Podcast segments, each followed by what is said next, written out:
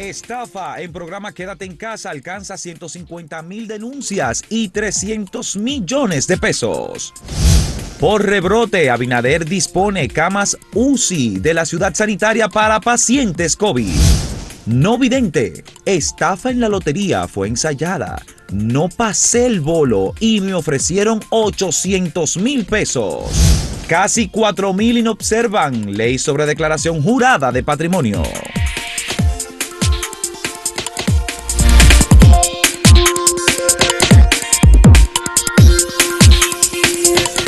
Sin duda que la noticia de mayor impacto en las últimas horas eh, ha sido eh, la información despachada ya oficialmente por la Dirección Nacional de Control de Drogas, aunque se había informado desde Miami extraoficialmente que un diputado dominicano del gobernante Partido Revolucionario Moderno y de la ciudad de Santiago había sido apresado en el aeropuerto de Miami al viajar a Estados Unidos.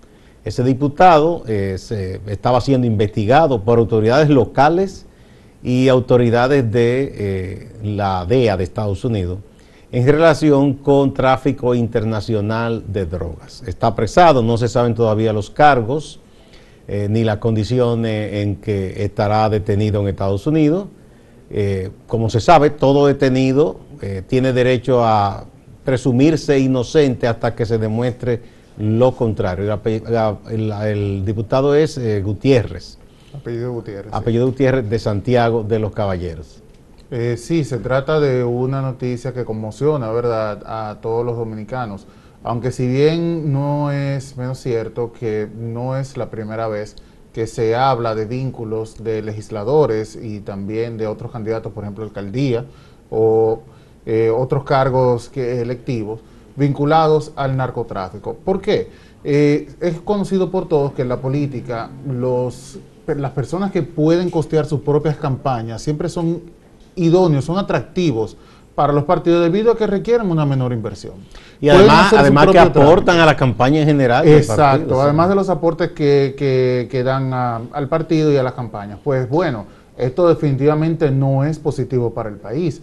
Ahora estamos hablando de un diputado del partido gobernante que no se trata de una equivocación. Se puede decir, bueno, que hay que esperar. Sí, es verdad, hay que esperar que los cargos se formulen y se encuentre culpable si es así.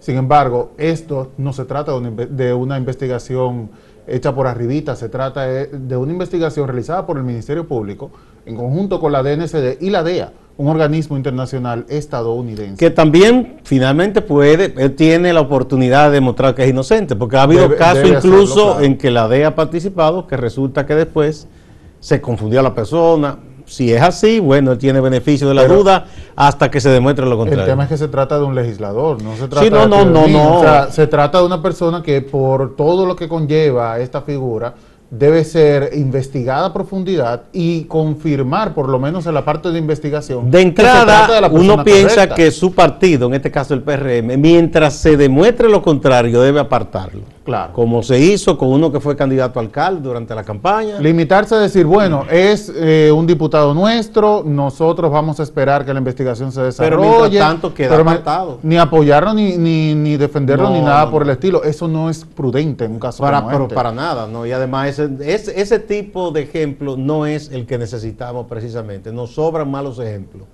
Eh, este es un caso muy lamentable para la República Dominicana y, y también para el partido de gobierno que seguro, obviamente, esto le va a hacer eh, daño y, tendrán que tomar una decisión rápida de eh, separarse, tomar distancia de esa persona. No sé si les haga daño, lo que sí eh, que dejen claro es la poca inspecciones que hacen los partidos para depurar a los candidatos, porque esta persona seguramente no empezó ayer, si es cierto los cargos que se le han formulado, o por lo menos la acusación en su contra, ¿verdad? Este tipo de, trámites que se hacen con drogas, en caso de ser cierto su caso, pues no se hace de la noche a la mañana. No, no es un seguimiento. Es un seguimiento, por lo cual... Yo, digo que le hace daño porque este ese tipo de cosas se sabe que los contrarios lo utilizan. Eso es así. Ah, bueno, no, claro, porque es, es un material bastante fácil de utilizar. Aquí yo creo que ya ningún partido, tristemente, puede acusar al otro, porque en todos los partidos, o en la mayoría, se han dado casos de gente, dirigentes que han sido apresados eh, por caso de droga. Muy lamentable todo esto.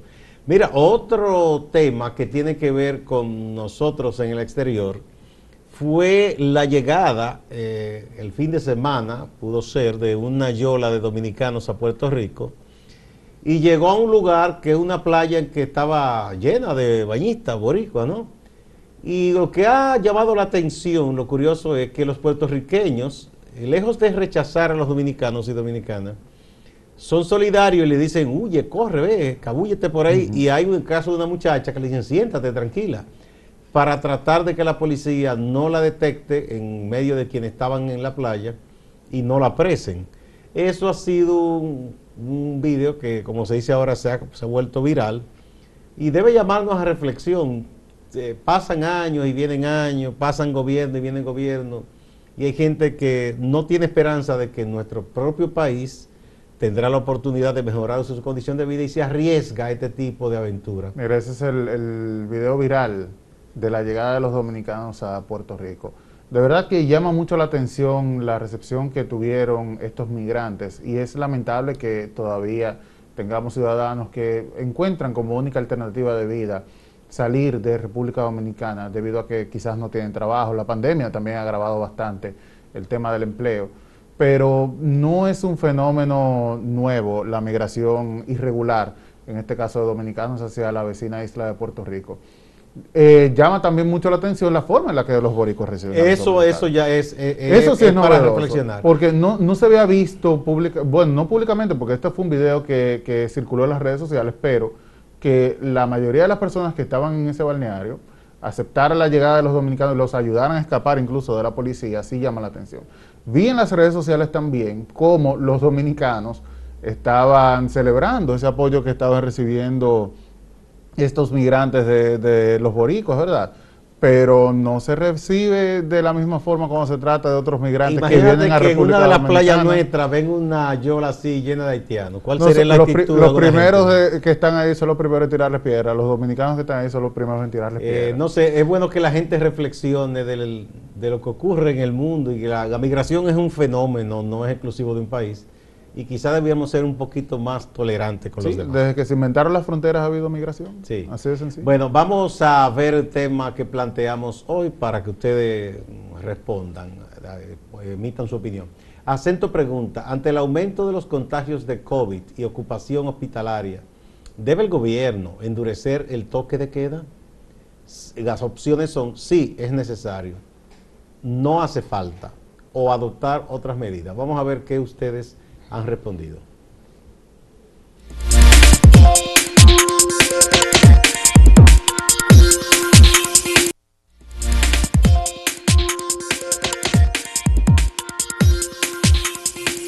Bueno, tristemente en República Dominicana el COVID sigue imparable.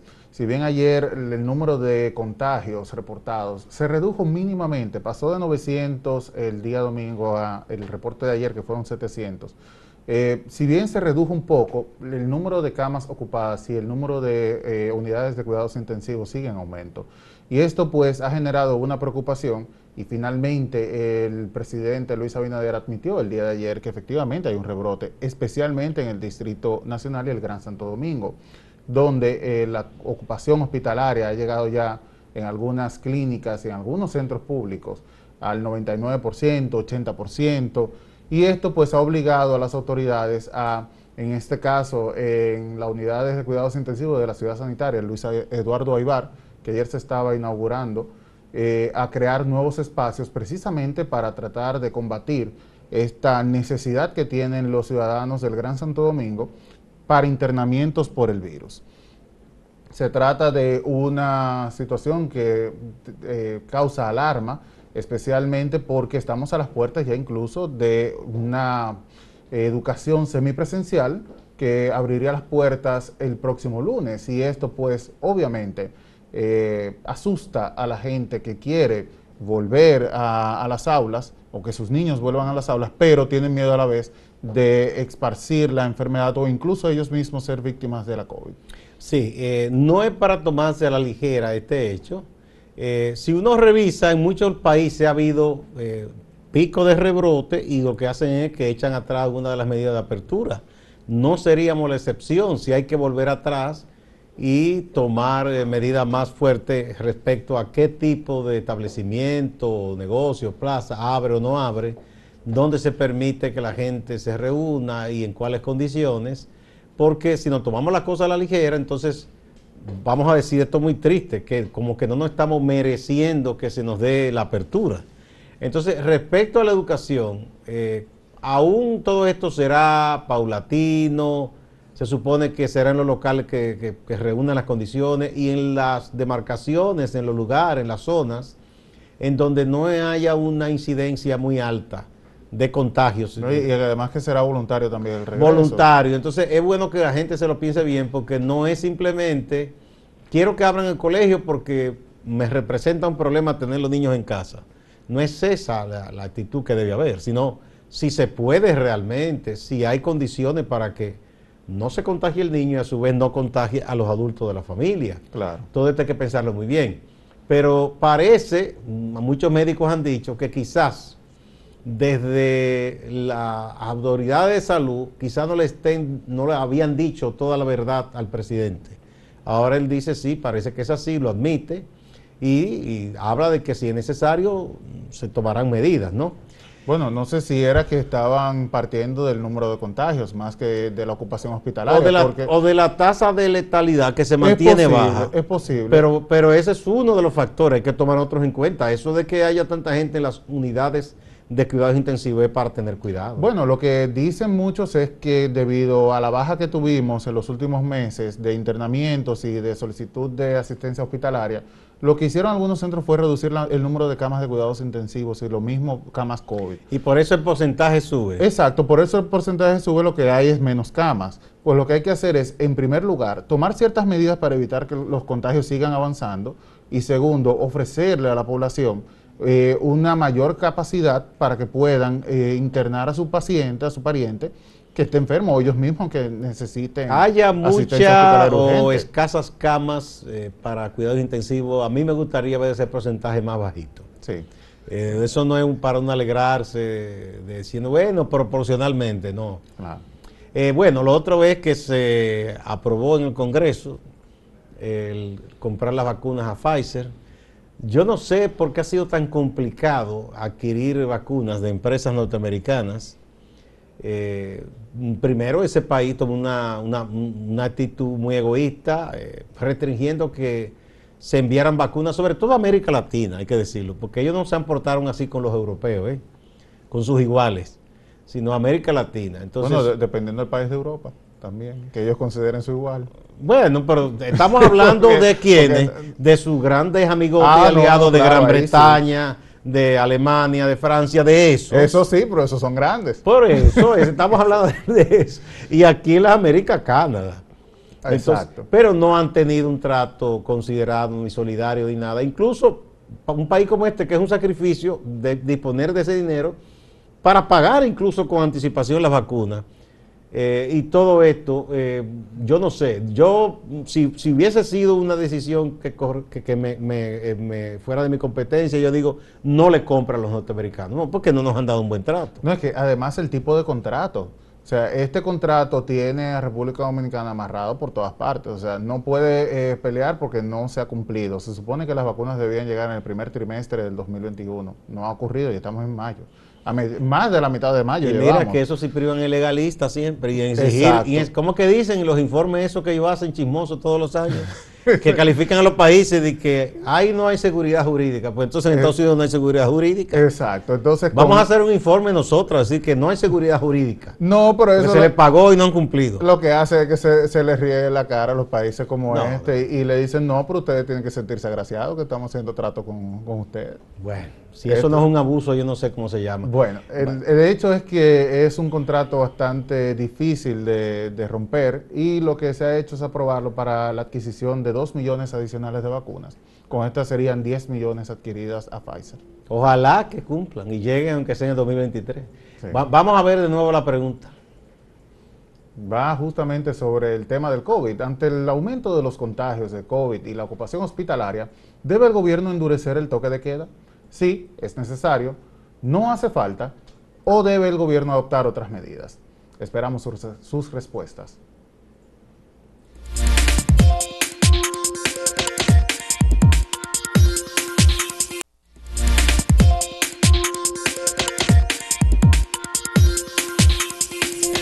Bueno, eh, Samuel, un caso también que está dando de qué hablar es el de la Lotería Nacional, la suspensión de varias personas y el sometimiento a la justicia, y el caso del no vidente, ¿verdad? Que habló, fue interrogado y después él habló para algunos medios de comunicación. Él admite que se hizo hasta ensayo con esto y todo y que le ofrecieron 800 mil pesos pero eh, argumenta algunas cosas para defenderse que yo creo que o son infantiles o no sé, está tratando de buscar cierta conmiseración por sus condiciones de evidente que no le exonera de cumplir la ley. Claro, se trata de una violación a las normas y eso obviamente tiene que, o está en manos ya de la Procuraduría siendo investigado. Él admite que le ofrecieron 800 mil pesos por esto y que lo eligieron porque es, porque es una persona hábil en su trabajo, que fue ensayado, que le habían dicho y él ahí dice que fue una víctima debido a que le mintieron eh, diciendo que se trataba de un ensayo para una lotería que se iba a realizar fuera del país, como si eso lo hace menos, como si eso lo hace menos delito en este caso. También el día de ayer fue entrevistada, hay que decirlo de esta manera, mientras tanto, eh, o interrogada, la locutora que participó en, en el programa, en la lotería, en la lectura de los bolos. Bueno, vamos ahora con las respuestas, Samuel. Dice, sobre el aumento de los contagios de COVID y la ocupación hospitalaria, la mayoría dice que sí es necesario modificar el toque de queda. Esto es con un 53.44% de los votantes. No, debe adoptar, debe adoptar otras medidas, un 35.45%. Y no hace falta un 10.91%. O sea, la mayoría está de acuerdo con que se modifique el, toque de queda. Vamos a ver en YouTube no, en, Twitter. Twitter, perdón, hacen, ante la pregunta, si es necesario el 53.4%. El 26.5% dice que se adopten otras medidas. Y, el 20.1% dice que no hace falta. Eso es en Twitter. Así es. Esto sí, ahora sí es en, en YouTube. Eh, el sí es necesario gana con un 62%.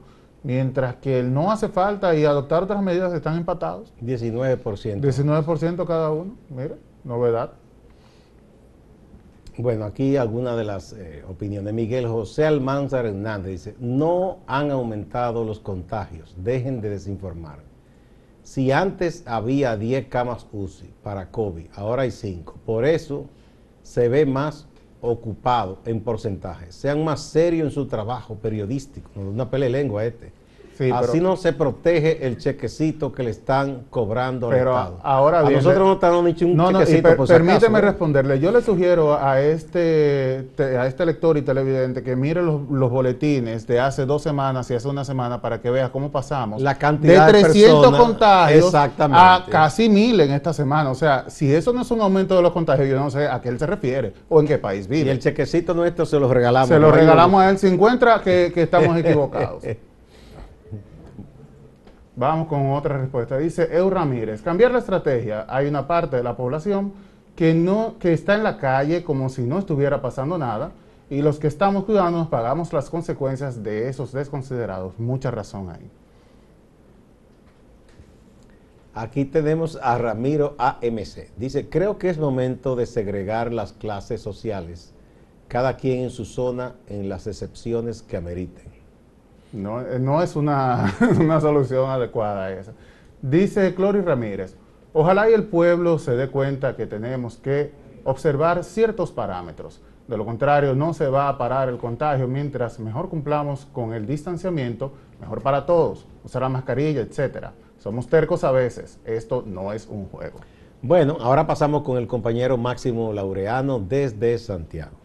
Pasamos con las informaciones. El director de Proindustria, Ulises Rodríguez, organizó un encuentro con gente de la comunicación en Santiago con el objetivo de presentar lo que a su entender son los logros alcanzados por esta institución en los seis meses de gestión.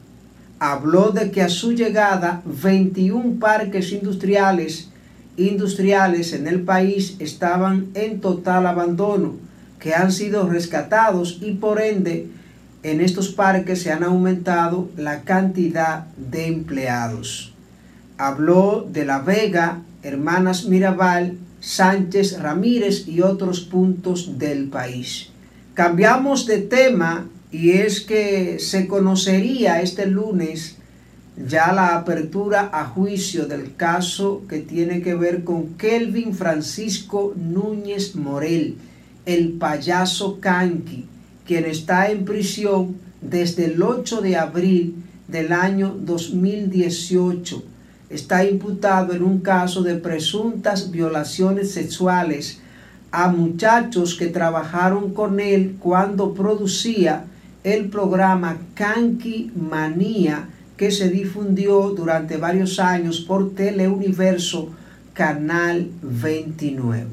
La razón por la que se aplazó el conocimiento de la audiencia para el próximo 1 de junio es que, según lo que nos han informado, es que el Ministerio Público no hizo la notificación debida a uno de los querellantes. En Santiago las autoridades policiales están detrás de unos individuos que hicieron volar los cristales, la estructura de una caseta donde funcionaba un cajero automático de un banco en el parque industrial de Zona Franca en Matanzas. Las personas que actuaron se llevaron el dinero. Esa es la información. Distante, pero pendiente, actualidad y objetividad desde Santiago. Siga con la programación de Acento TV.